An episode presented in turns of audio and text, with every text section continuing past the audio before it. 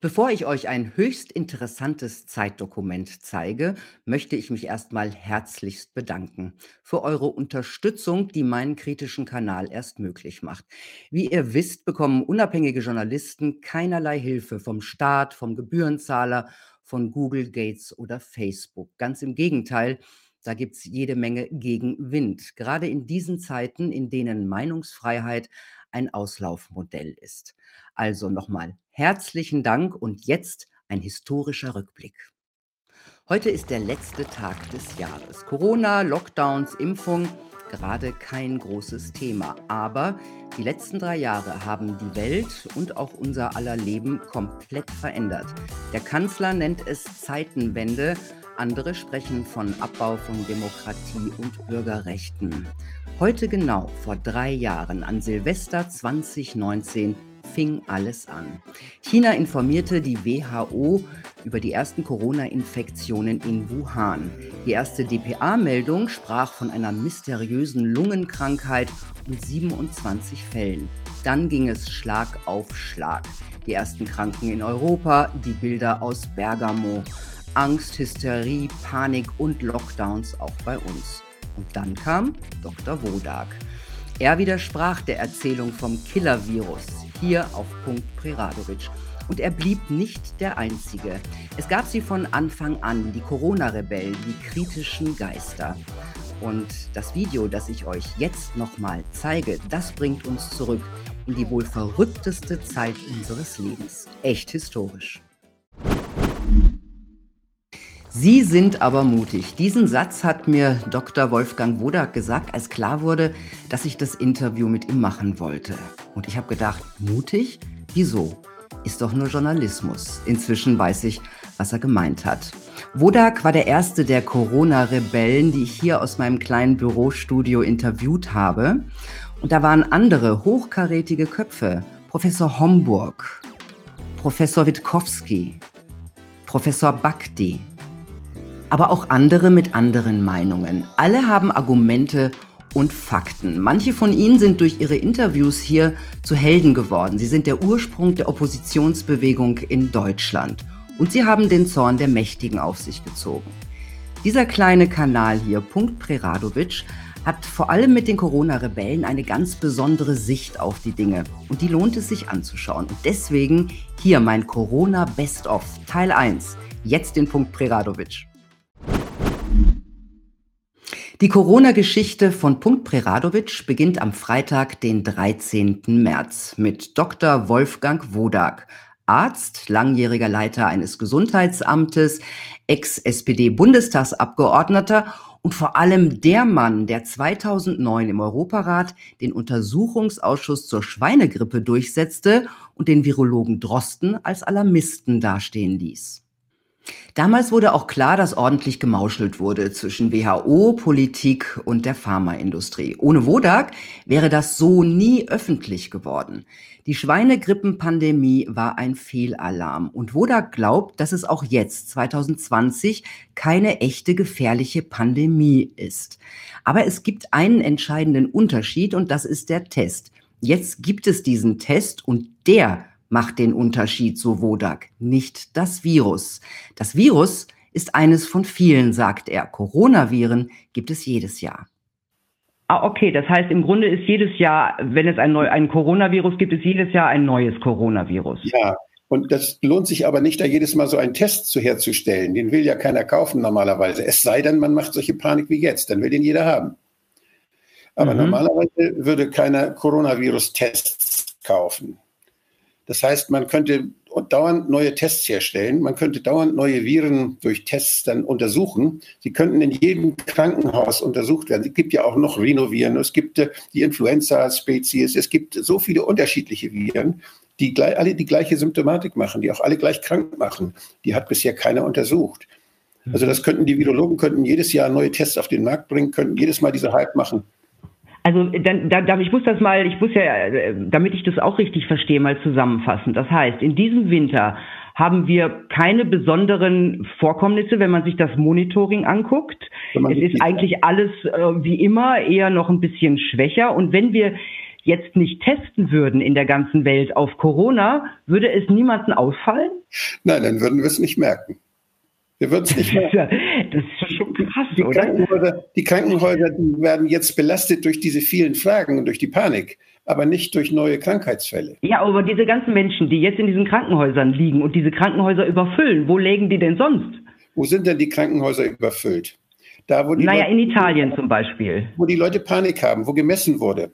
Ja, Okay. In Italien, in, in Italien habe ich, das habe ich im Tagesspiegel gelesen, da gibt es eine Untersuchung, dass man bei 104 Todes, bei 104 Fällen, Todesfällen nachgeguckt hat, was die denn sonst noch hatten. Und die hatten mindestens zwei bis drei schwere andere Krankheiten, an denen sie sterben konnten.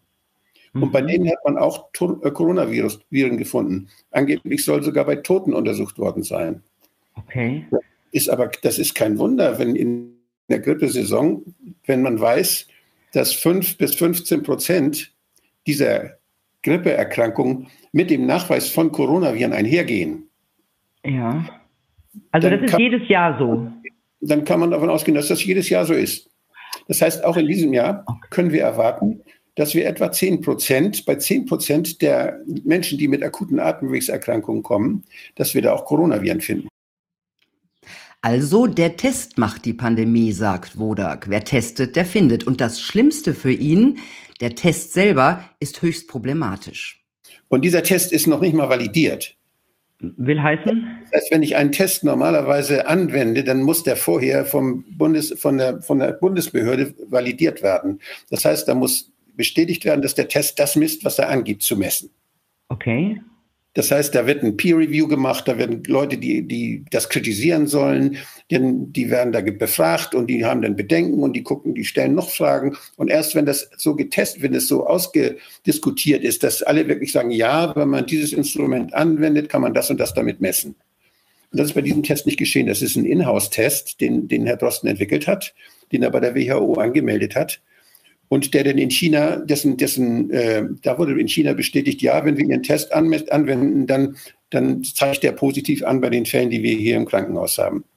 Und damit war der Test der richtige. Und der wird, und der, das ist der Test, der jetzt überall auch in Europa angewendet Ja. wird? Ja, ja.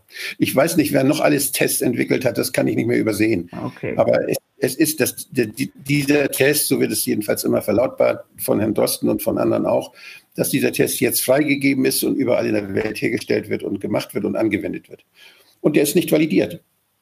Und das heißt, wir wissen gar nicht genau, ob dieser Test wirklich nur ein SARS-Virus-Typ anzeigt oder ob nicht vielleicht verschiedene SARS-Typen, die ja inzwischen sich entwickelt haben seit 2002, angezeigt werden. Wir wissen auch nicht, ob diese SARS-Viren sich schon auf der ganzen Welt verbreitet haben, diese verschiedenen Sorten. Und eine davon in Italien ist. Und ob das die gleiche ist, die in Wuhan ist, das kann man wahrscheinlich feststellen, wenn man dann die RNA, aber ob der Test jetzt bei beiden positiv anzeigt oder ob der, was der Test da aussagt, anhand der vielen Möglichkeiten, die es da gibt, die möglicherweise positiv reagieren könnten, Und wer jetzt sagt, ja, aber die WHO hat doch eine Pandemie ausgerufen. Naja, die WHO musste im Untersuchungsausschuss 2009 zugeben, dass sie die Kriterien für eine Pandemie geändert hat.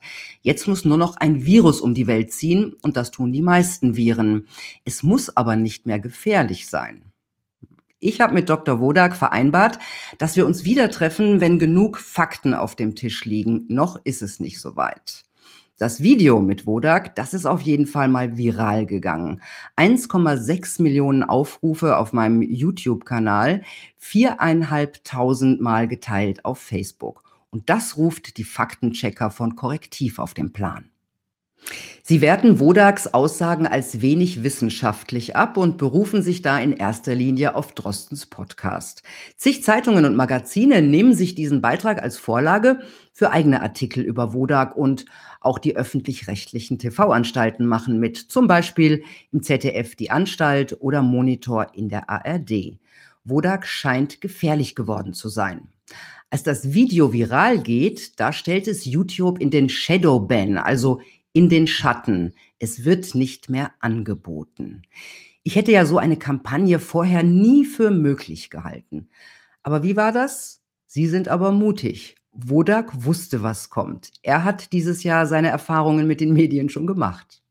die haben sich doch verrannt. Wissen Sie, ich habe bei der, bei der, bei der, Frank, äh, bei der äh, wie heißt die, Frankfurter Allgemeinen Zeitung, ich habe bei der Süddeutschen, habe ich meinen Artikel angeboten. Und der ist ja, das ist als persönliche Meinung. Und nicht mal als persönliche Meinung haben sie den haben wollen. Was war denn der Grund für die Absage? Das, weil es, ich sagen, das ist, ja, der Tagesspiegel hat mir gesagt, der hätte, wir haben mit der Wissenschaftsredaktion gesprochen und die halten das nicht für, für angebracht, dass der jetzt veröffentlicht wird. Also die haben sich, haben sich, hat sich entschuldigt, der Redakteur, der es eigentlich bringen wollte. Und er ist aber in seinem Haus nicht damit durchgedrungen. Und auch bei Frontal 21 hat die Redakteurin, die das letztlich dann ja doch gebracht hat, kann ich so sagen, toll, die hat, die, äh, die hat Schwierigkeiten gehabt, ihre Redaktion zu überzeugen. Das heißt, hier ist ein Mainstream. Hier haben sich Leute aus dem Fenster gehängt. Hier haben in den Medien viele Panik gemacht und diese Panik praktisch mit gefüttert. Als Journalistin möchte ich natürlich auch andere Stimmen und Meinungen zum Thema Corona hören und natürlich auch eine aus Italien. Wir haben schon vor Wodak Kontakt aufgenommen mit Dr. Dagmar Rinnenburger, einer deutschen Lungenärztin mit Praxis in Rom. Und sie erzählt uns drei Tage nach dem Wodak-Interview von einem entscheidenden Problem in Italien. Es gibt zu wenig Beatmungsgeräte und die Ärzte müssen über Leben und Tod entscheiden. Wenn Sie 100 Beatmungsplätze haben und Sie haben 110 Kranke, die den Beatmungsplatz brauchen, dann müssen die Anästhesisten entscheiden. Mhm. Und es gab eine riesen äh, Polemik auch in Italien, die sagten, ach, diese Ärzte, das sind ja die reinen Nazis, die entscheiden über Leben und Tod und so weiter. Aber was sollen sie denn machen, wenn sie einen 60-Jährigen ohne Vorerkrankung intubieren können oder einen 40-Jährigen oder einen 90-Jährigen? Wenn man dann entscheiden muss, dann man muss halt manchmal entscheiden und dann entscheiden sie und da gibt es ein, ein Paper zu von der SIARTI, das ist die italienische Gesellschaft Gesellschaft für Anästhesie und Reanimation, die sagt, sie entscheiden dann nach dem Lebensmaß. Ist, also, das ein, ist das noch ein theoretisches Papier oder wird bereits so entschieden? Das Papier ist nicht theoretisch, das ist also auf dem äh, Tisch und äh, ich glaube, grundsätzlich wird nicht so entschieden, aber es kann mhm. sein, dass in diesen Notfallsituationen, in Rom ist das, ist das noch kein Thema, weil wir noch genug Betten haben und äh, die Sache nicht so zugespitzt ist. In Bergamo ist die Sache unendlich zugespitzt. Und da gab es auch ein Interview mit einem ähm, Arzt aus mhm. der Intensivstation, der sagte, wir müssen das so machen, wir können es einfach nicht anders. In Bergamo müssen Sie sich vorstellen, kommen die nicht mehr hinterher, die, äh, die Leichen äh, zu versorgen. In Italien ist vor allem die Lombardei von Corona betroffen. Im Rest des Landes bleibt die Katastrophe aus. Aber es sind vor allem die Bilder aus Bergamo, die auch bei uns die Panik befeuern und schließlich auch den Lockdown auslösen. Mit großen wirtschaftlichen Konsequenzen, aber auch Konsequenzen für die Freiheitsrechte. Unter Juristen ist es zu dieser Zeit erstaunlich still angesichts von Ausgangsbeschränkungen und Versammlungsverboten. Nur eine junge, mutige Staatsrechtlerin, die mahnt und warnt im März in einem Verfassungsblock. Professor Andrea Edenharter. Bürgerrechte einschränken ohne Parlamentsbeschluss, das lässt bei ihr die Alarmglocken schrillen. Nun, ich halte diese Entwicklung persönlich für sehr besorgniserregend. Natürlich, man muss in der jetzigen Krise reagieren, entsprechende Maßnahmen treffen, das ist unbestritten. Man muss die Menschen schützen, insbesondere solche, ähm, denen schwerwiegende Folgen von einer möglichen Infektion drohen. Aber das darf nicht um jeden Preis geschehen und es darf vor allem nicht auf äh, Grundlage äh, von einem Gesetz geschehen, das es diese Art von Maßnahmen so überhaupt nicht hergibt. Das heißt, man stützt im Moment alles auf Paragraph 28 des Infektionsschutzgesetzes, mhm. aber derart weitreichende Grundrechtsbeschränkungen wie ein Kontaktverbot, ähm, das in den verschiedenen Bundesländern ja in unterschiedlicher Weise ausgeprägt ist. Teilweise gelten lokal noch strengere Beschränkungen. Das macht mich schon nachdenklich, ähm, zumal wir hier in Deutschland vorsichtig sein sollten mit solchen Anordnungen allein durch die Exekutive. Wir dürfen nicht zulassen, dass hier wieder so eine Praxis äh, entsteht, wo allein durch Exekutivakte regiert wird.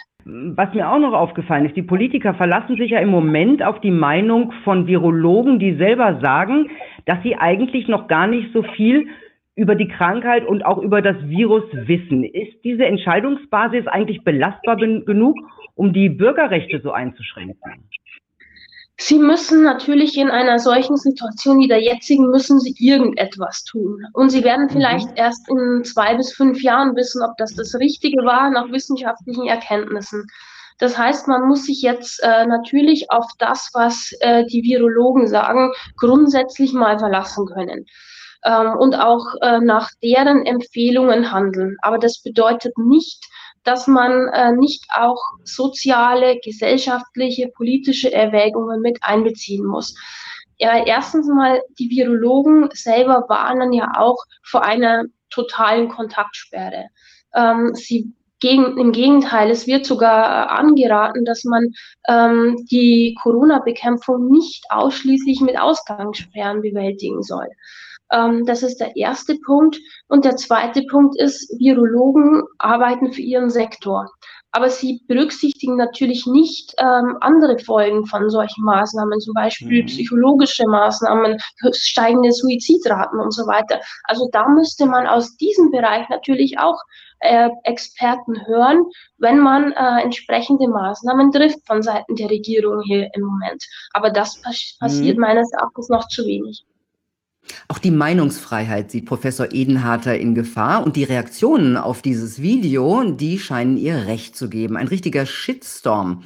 Ein Facebook-Freund macht mich sogar für den Tod von Millionen Menschen verantwortlich. Es ist erstaunlich, was Angst mit Menschen anrichten kann und beängstigend genauso wie die wirtschaftlichen Folgen des Lockdowns. Und da hatten wir schon sehr früh einen Top-Makroökonomen mit geradezu visionären Aussagen.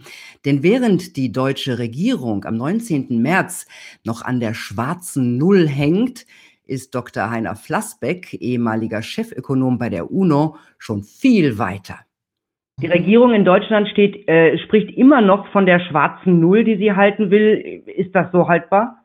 Das ist absoluter Quatsch. Äh, die Staatsverschuldung wird dramatisch steigen. Wenn das Bruttoinlandsprodukt um 20, 25 Prozent einbricht, wird auch die Staatsverschuldung sich in dieser Größenordnung erhöhen. Also von 60 Prozent des Bruttoinlandsprodukts jetzt auf 90 oder so, vielleicht 100. Das ist aber vollkommen egal. Äh, damit ist natürlich alles schwarze Null und es wird jetzt gesagt, äh, wir, wir müssen jetzt eine Sonderregelung für die äh, Schuldenbremse schaffen. Das ist absolut lächerlich. Es geht um eine völlig andere Dimension. Es geht um eine gewaltige Dimension. Es geht um Deutschland. Äh, bei Deutschland geht es um 300 Milliarden, die der Staat für die Arbeitnehmer und für die Unternehmen ausgeben muss. Äh, und es geht für Europa irgendwas in der Größenordnung, die EZB hat es gesagt, 600, 750 Milliarden, die sozusagen die EZB Geld druckt, um die Staaten zu refinanzieren. Machen wir uns nichts vor. Es ist nichts anderes als Geld drucken. Geht zwar nicht direkt, weil wir in Europa eine komische Verfassung haben.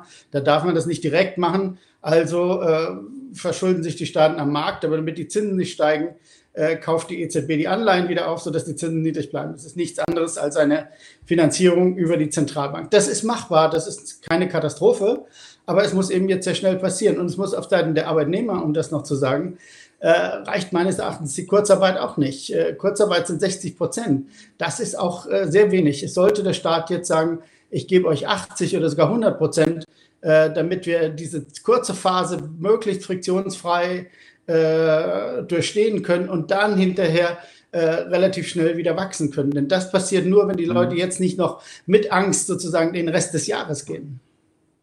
Ähm, es heißt ja auch für die kleinen Unternehmer, für die Selbstständigen, da würde man ähm, Kredite vereinfachen. Aber reicht denn das? Ich meine, die müssen die ja auch irgendwie wieder zurückzahlen. Ja, es, es gibt, glaube ich, grandiose Illusionen noch da. Irgendjemand von der Kreditanstalt für Wiederaufbau hat gesagt, man könne das Geld nicht so rausblasen. Das ist der Irrtum. Man muss es rausblasen. Es muss jetzt mit und es muss auch an die Kleinen gehen, das ist völlig richtig, an die Solo-Unternehmer. Die Leute müssen ein einfaches Papier vorlegen, was sie verdient haben im letzten Jahr ungefähr so. Und dann muss die Bank sagen, jawohl, und auf dieser Basis gebe ich dir jetzt für drei Monate, damit du überleben kannst. In drei Monaten sehen wir dann weiter. Aber für drei Monate gebe ich dir das und das schicke ich an die Kreditanstalt für Wiederaufbau und die sagt, jawohl, dafür hast du eine Bürgschaft ohne große Prüfung. Sonst, wie wollen wir denn jetzt fünf Millionen Unternehmen prüfen? Das ist ja lächerlich. Da sitzen die Bürokraten und, und sagen, jetzt gehen wir alle Formulare durch oder was. Das dauert fünf Monate. Äh, dann ist das alles vorbei. Das muss jetzt in den nächsten Tagen passieren und zwar unglaublich schnell. Und genauso kommt es dann auch. Einen knappen Monat später nochmal Dr. Heiner Flassbeck, diesmal zu gemeinsamen EU-Schulden. Die lehnt die Regierung in Berlin zu diesem Zeitpunkt vehement ab. Aber auch diesmal weiß Dr. Flassbeck, was kommen wird und was kommen muss. Ja, das geht ja im Grunde auch für Europa. Heute ist ja EU-Gipfel. Und da sitzen ja auch ja. die Länder, die Südländer, die, die dieses äh, Jahr wahrscheinlich auch noch auf den Tourismus verzichten werden. Das heißt, die haben, die kriegen jetzt noch größere wirtschaftliche Probleme und die wollen Corona-Bonds, also gemeinsame Schulden aller EU-Länder. Deutschland will das auf keinen Fall. Worauf sollten sich die Staatschefs jetzt ihrer Ansicht nach einigen? Lassen Sie mich zunächst mal sagen, wir, wir, sollten nicht glauben, dass die Südländer automatisch mehr betroffen sind. Wir haben heute einen sehr guten Indikator bekommen Market heißt der PMI, Purchasing Power äh, Managers Index. Äh, und der geht für Italien genauso runter wie für Deutschland. Ne? Das wird in der deutschen Presse wieder nicht wahrgenommen. Irgendwie wollen sie das nicht wahrhaben. Aber der geht für alle Länder runter, geht für die Eurozone dramatisch runter. Und in einem Tempo, wie wir das noch nie gesehen haben, noch nie. Es hat nichts mit der Vergangenheit zu tun, es hat nichts mit Rezession zu tun, was wir jetzt erleben. Es ist überall so. Und Deutschland, Entschuldigung, Deutschland als Exportnation ist auch ganz besonders betroffen. Das dürfen wir immer nicht vergessen. Wir sind ganz besonders betroffen. Wir sind nicht besonders gut, sondern wir sind besonders betroffen.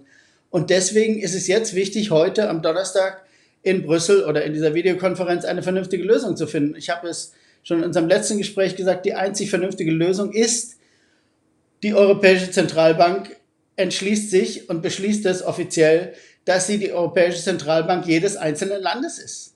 Und wenn sie die italienische Zentralbank ist, dann tut sie das, was alle Zentralbanken, alle vernünftigen Zentralbanken dieser Welt tun, nämlich sie kauft die Papiere ihres Landes und der Staat kann sich finanzieren zu einem extrem niedrigen Zins. Und der Zins könnte dann im Idealfall genauso niedrig sein wie der deutsche. Und dann, wo wäre das Problem? Dann ist auch wieder kein Problem, außer dass unsere Dogmen in sich zusammenfallen. Inzwischen wirbt Merkel für gemeinsame EU-Schulden und Dr. Flassbeck hat wieder Recht behalten. Tja, hier bei Punkt Preradovic kommen nur Top-Experten zu Wort. Aber das gefällt nicht jedem. Einige unserer Videos werden gelöscht oder gesperrt. Professor Homburg, Professor Witkowski, ihre Aussagen scheinen gefährlich zu sein und werden doch überall diskutiert. Stichwort R-Zahl. Und das zeige ich euch nächstes Mal im zweiten Teil meines Corona Best-of. Bis dahin, eine gute Zeit. Tschüss. Tja, Erst drei Jahre her und die Welt ist eine völlig andere geworden. Wenn ihr Lust habt, auch Teil 2 der Corona-Rebellen zu sehen, mit Professor Homburg, Professor Bakti und Professor Witkowski, dann geht auf meine Seite punkt-preradovic.com. Das Video ist vom 10. Juli 2020. Auf YouTube gibt es das Video leider nicht mehr. So, und jetzt wünsche ich euch einen fröhlichen Rutsch ins neue Jahr. Ich bin sicher, auch das wird voller Überraschungen und Herausforderungen sein, aber die werden wir meistern, denn aufgeben gilt nicht. Also, bestes Neues, eine gute Zeit und bis bald.